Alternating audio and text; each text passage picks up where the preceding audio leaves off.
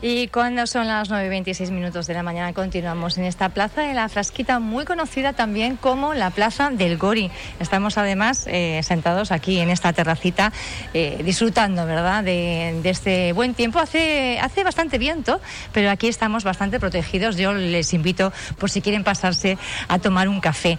Vamos a hablar ahora con una asociación de vecinos de una urbanización que estaba llamada a ser, bueno, pues una de las urbanizaciones más lujosas de la localidad Hablamos de, esta Asociación de Vecinos Golf Resort Salinas de Antigua. Como muchas otras, aquí en Caleta de Fuste y también en el resto de la isla, la urbanización está en situación de abandono, en buena parte, eh, no solo por problemas con la promotora, sino también porque no está recepcionada por el ayuntamiento. Es algo muy común eh, que están, eh, entiendo, las corporaciones tratando de subsanar, pero la verdad es que hasta ese momento pues son los vecinos y las vecinas los que sufren las consecuencias. Vamos a saludar ya. Eh, tenemos a Fran Hernández, es el presidente de la Asociación Golf Resort Salinas de Antigua. Buenos días, Fran. Buenos días, Pía, ¿qué tal? Con él vienen también el tesorero José Portellano. Buenos días, José. Buenos días, Pía. Y la vicepresidenta Tony Gómez. ¿Cómo estás? Muy bien. Tenía que haberte presentado a ti la primera, ¿verdad? No, no, no, no, me pasa nada. Lo tenía así, ah, lo tenía así en el orden y luego me da cuenta, digo, quería hacer una precedencia y no, la he hecho adecuadamente. Bueno, vicepresidenta. Al menos lanzado sillas. Bueno, oye, eh, perdona que eso, esas cositas, a mí pocas bromas con estas cosas. Bueno, vamos a hablar de lo importante. Lo importante es esta situación eh, que sufren ustedes en esta urbanización. Sí es verdad que tenían también ciertos problemas con la promotora que no está cumpliendo, digamos, con su parte de ese trato con la corporación eh, de cara a poder recepcionar toda la urbanización. ¿En qué punto estamos ahora?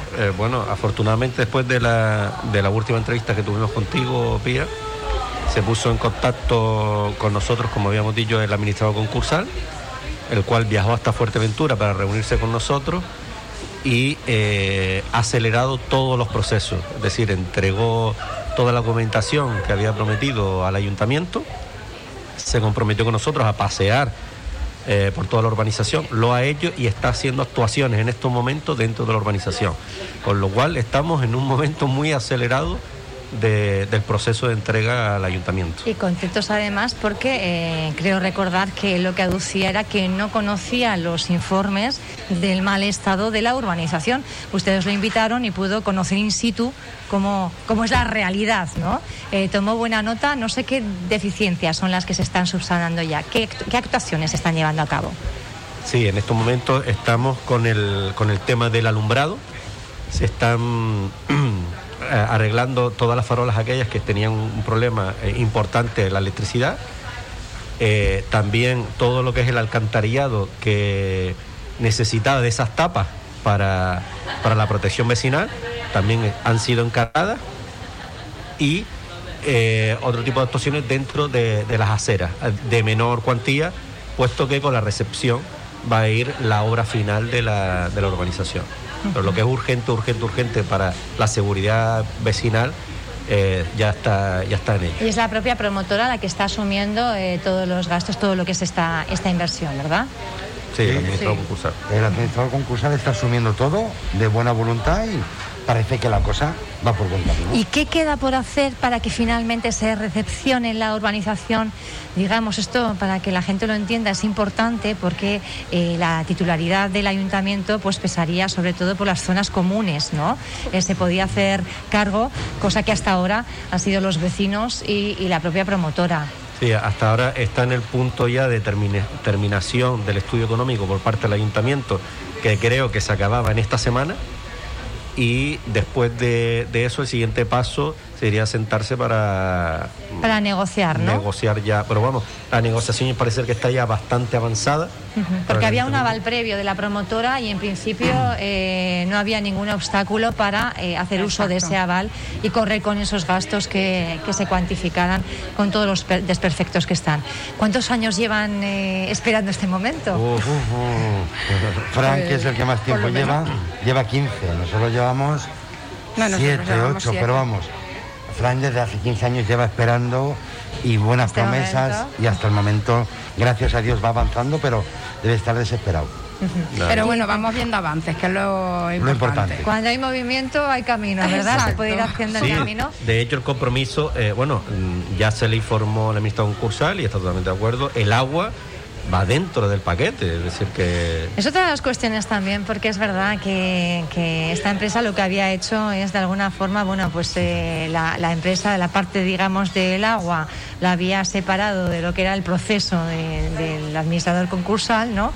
y, y, ustedes reclamaban que no, que se metiera todo dentro del paquete y así va a ser. Y así va a ser. Bueno, pues claro. Buenas noticias, eh, objetivos cumplidos. La verdad que, que, o sea, que está tardando un poquito y tal, pero claro, todos los procesos tienen su tiempo. Pero bueno, pero de que vaya por buen camino, que no fue hace tanto hasta ahora. la verdad que, que se ha avanzado. Y mm. supongo que también en la misma línea, vecinos de otras zonas, la zona alta de, la montaña también, que está esperando ¿no? esa, esa recepción de todas las urbanizaciones que hay, que están un poquito dejadas de, la, de la mano. Otra de las cuestiones, eh, cuando estamos hablando de la parte del turismo, eh, es la vivienda vacacional. Es un segmento que está experimentando un gran auge, sobre todo en estos tiempos de COVID, porque hay muchísimas familias que prefieren bueno, pues alquilar una vivienda vacacional, no mezclarse con nadie y pasar, eh, bueno, pues el tiempo de ocio de la forma más segura posible, ¿no? Hay muchísimas viviendas vacacionales en, en, esta urbanización y en la zona en general, pero también en su urbanización. Eh, pero también hay muchos ocupas. Eh, ¿Cómo están llevando, cómo están llevando estas, estas dos realidades? A ver, en un Ahora mismo la verdad es que la cosa está un poquito más tranquila, pero aún así sigue habiendo ocupas. No ha habido tanto como hace unos meses, que es que era diario casi salir a la calle porque tenía miedo de que se metieran en cualquier recuerdo, Además, una entrevista, me parece que, que usted recordaba, ¿no? Eh, que tenía miedo casi casi de ir a echar la basura y que muchas veces cogía el coche para evitar, bueno, pues ciertos conflictos. Se hablamos de, un poco... Claro, hablamos de hay niveles de ocupación y ocupación, eh, personas que ocupan por unas razones, personas que ocupan eh, por otras razones. En este caso estamos hablando de personas, bueno, pues que creaban bastante mal ambiente entre el vecindario y que a veces además incluso tenían comportamientos agresivos, ¿no? Sí, estaban un poquito alteraditos, la verdad. Pero, bueno. Yo personalmente tengo que decir que tengo que dar las gracias a la Guardia Civil y a la Policía Municipal, porque en cuanto se les llama, a los 10 minutos se personan, negocian con los ocupas. Hace una semana hubo un caso en concreto fueron, ¿qué ha pasado? Pim, pam, hablaron con ellos y se les ve voluntad y dicen, están limitados, no pueden hacer todo lo que quisieran, pero reaccionan en cuanto se les llama. Tenemos un apoyo total por ellos. Incluso nos dicen, llamarnos, llamarnos, llamar al 112. pues está bien, porque aquí denunciamos lo que se hace mal, ¿verdad? Pero también cuando se hacen bien las cosas hay Mucho que, apoyo, la verdad. Hay que ponerlas en, mm. en valor. Me gustaría que, que, nos dieran, bueno, pues un mensaje, un mensaje, yo no sé si de esperanza, y creo que algunos de ustedes también están vinculados por temas laborales a lo que es la industria turística eh, directamente, ¿no? Pero bueno, ya viviendo en una, en una localidad turística. ¿Cuál es el mensaje que transmitirían bueno, pues a la gente que está esperando esa reactivación en este momento que estamos todos esperanzados en ese bueno, 1 de junio? Paco Ufan, el presidente de AECA, es un poco la, la, fecha estimada que daba, ¿no? A ver qué ocurre con, eso, eh, con ese Reino Unido, a ver si por fin nos ponen en esa lista de destinos verdes, esos destinos deseados. ¿Cuál es su mensaje? Que seamos positivos. Voy a, empezar por, por, José, pero ah, porque tenía muchas ganas de hablar, ¿eh? Toñi, perfecta. No, no, sí. Yo le he visto lanzado, José. que seamos positivos, que no seamos inconscientes, que no hagamos locuras y que esto es un paraíso y que si vienen aquí hay seguridad y que simplemente dejemos de hacer el cafre. Seamos positivos, hagamos las cosas bien y a disfrutar de, este paraíso. tenemos mucha responsabilidad, ¿eh? es una, uno de los mensajes que también queremos dejar eh, latente y es que el índice, lógicamente, de contagios es un factor determinante a la hora de que se produzca esa reactivación económica y además de mantenerla y consolidarla en el tiempo. No, no nos podemos eh, jugar, no la salud, lógicamente, pero tampoco la economía que está bastante maltrecha. Toñi, voy a seguir contigo. presidenta Pues más o menos eso, que seamos responsables ante todo que yo creo que ya con el tema este de la vacunación, que va bastante avanzadito y que eso nos da esperanza que vuelvan otra vez todos, Y, la verdad es que, pues oye, tenemos que ser positivos y que ya mismo esto va a estar otra vez lleno de turistas y lo vamos a pasar muy bien. Venga, un poquito, un poquito más, esa luz al final del túnel que está más cerquita.